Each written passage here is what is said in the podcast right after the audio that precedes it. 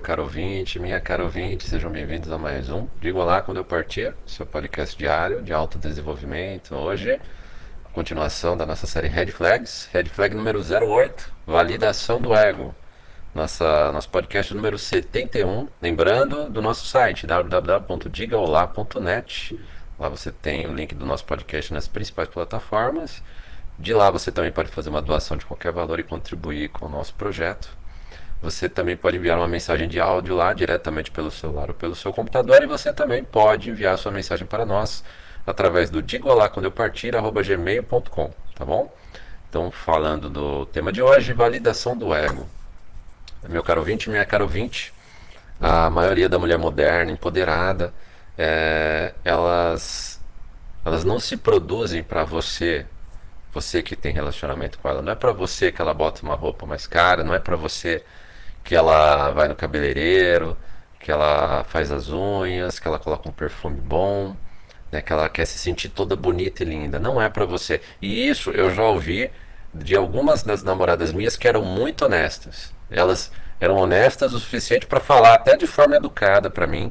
É, é, eu, eu mesmo eu sendo seletivo, eu encontrando pessoas de boa índole, e quase todas elas né, eram pessoas de boa índole, de bom caráter, honestas, e mesmo assim não deu certo, por conta da. Em alguns casos, acho que a incompatibilidade de gêneros, em outros casos também por conta do comportamento feminino em si, não por conta da pessoa.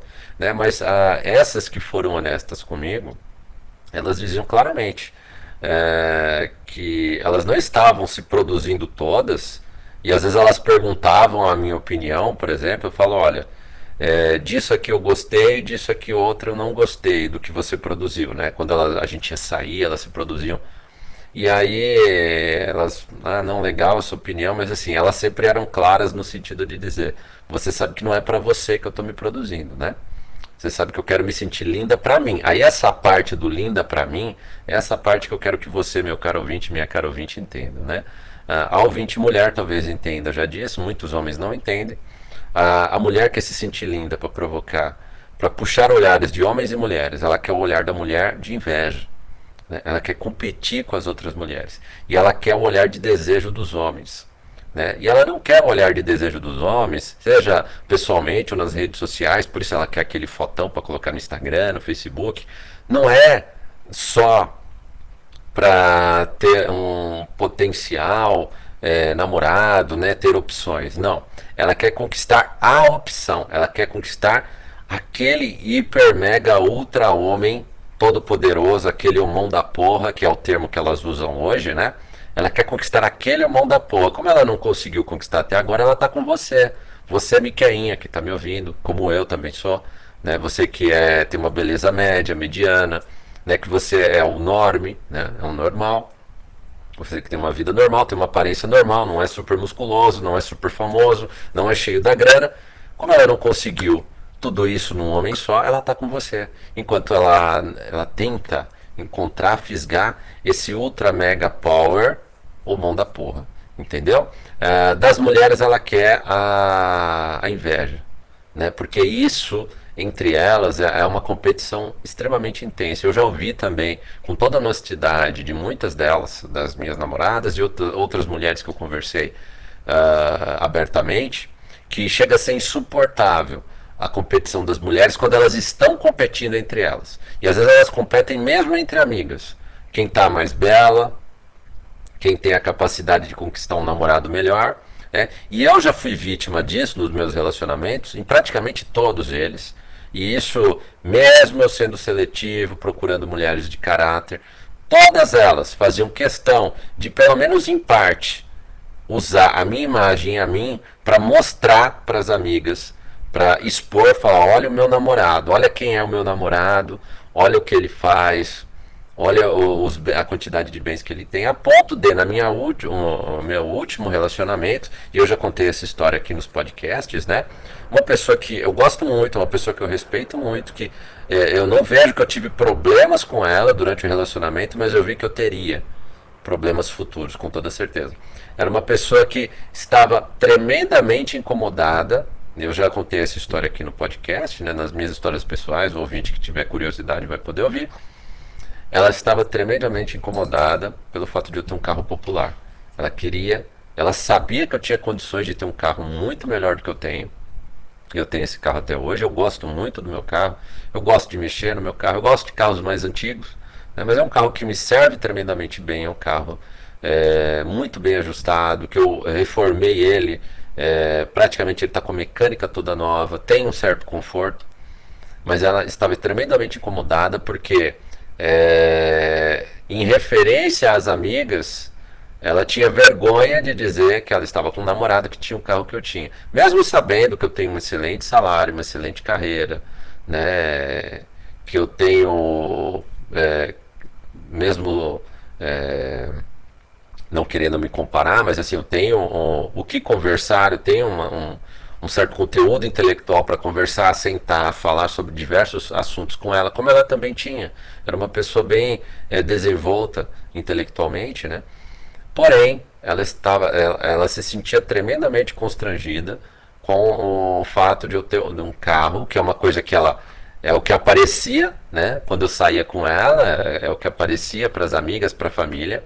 Ela queria que eu tivesse, e ela insistiu várias vezes durante o relacionamento até terminar, que eu comprasse um carro mais moderno, um carro melhor, mais caro, né? Um, uma SUV, né? Sendo que eu não tinha necessidade nenhuma de ter uma SUV, né?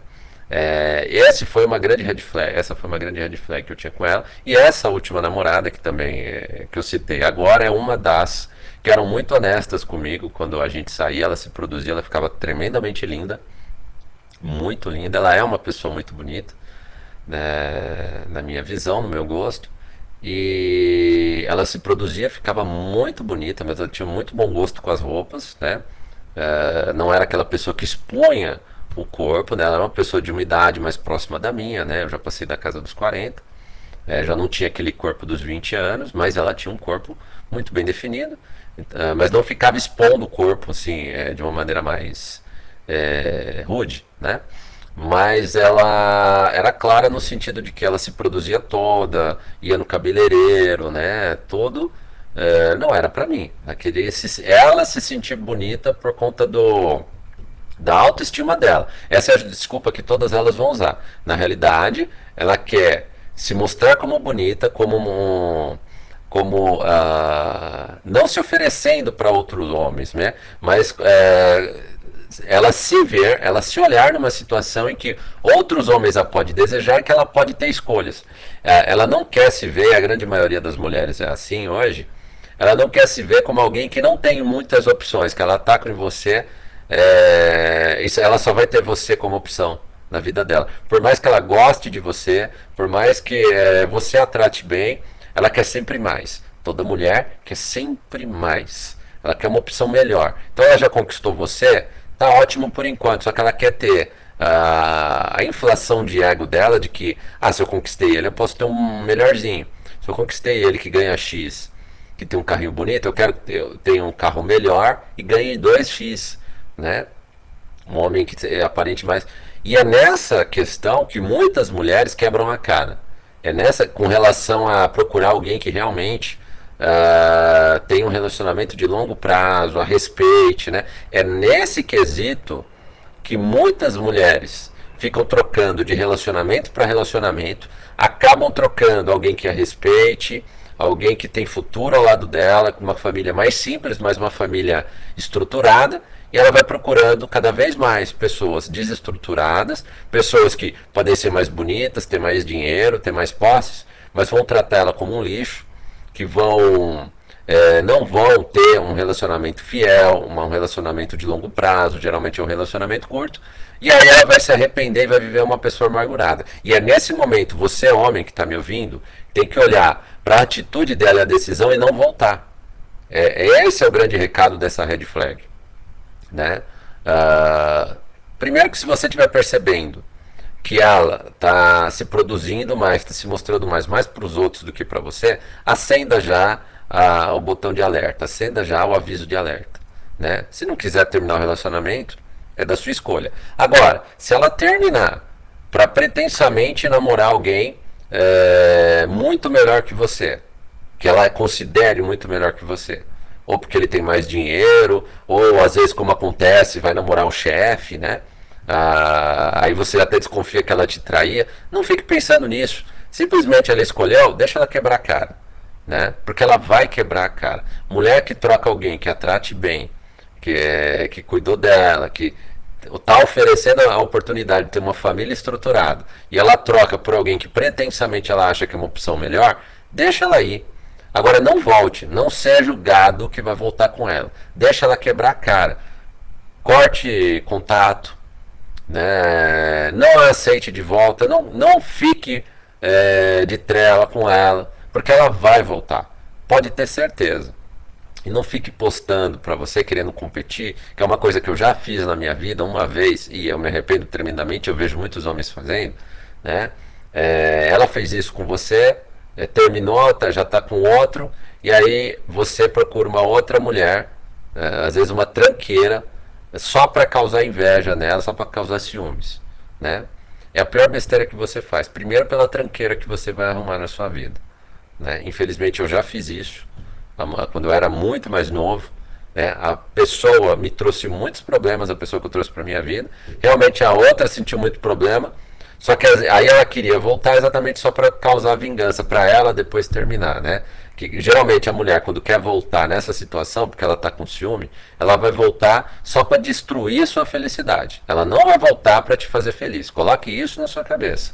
Né? Se você provocou ciúme para sua ex voltar, é a pior coisa que você faz, porque primeiro você vai arranjar um problema e muitas vezes vai até perturbar alguém que já é perturbado.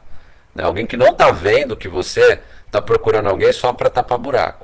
Essa pessoa, às vezes pode ser até ser uma boa pessoa que você vai magoar, mas na maioria das vezes é uma bela de uma tranqueira que vai te trazer problemas, e a outra que vai vir, a sua ex, ela vai vir, não é para te fazer feliz, para voltar com o rabinho no meio das pernas, não. Não pensa que ela vai fazer isso. Ela vai vir só para ter a certeza que ela vai terminar o trabalho que ela não terminou antes. Ela vai acabar com a sua felicidade. Ela vai dar um jeito de te magoar muito e de te fazer se sentir culpado pelo término. Pode escrever o que eu estou falando. Eu já passei por isso e eu já vi muita gente passando por isso. Meu caro ouvinte, minha caro ouvinte, espero ter é, esclarecido a red flag de hoje, a red flag número 8, validação do ego. Aguarde até o próximo podcast amanhã e até o nosso próximo podcast.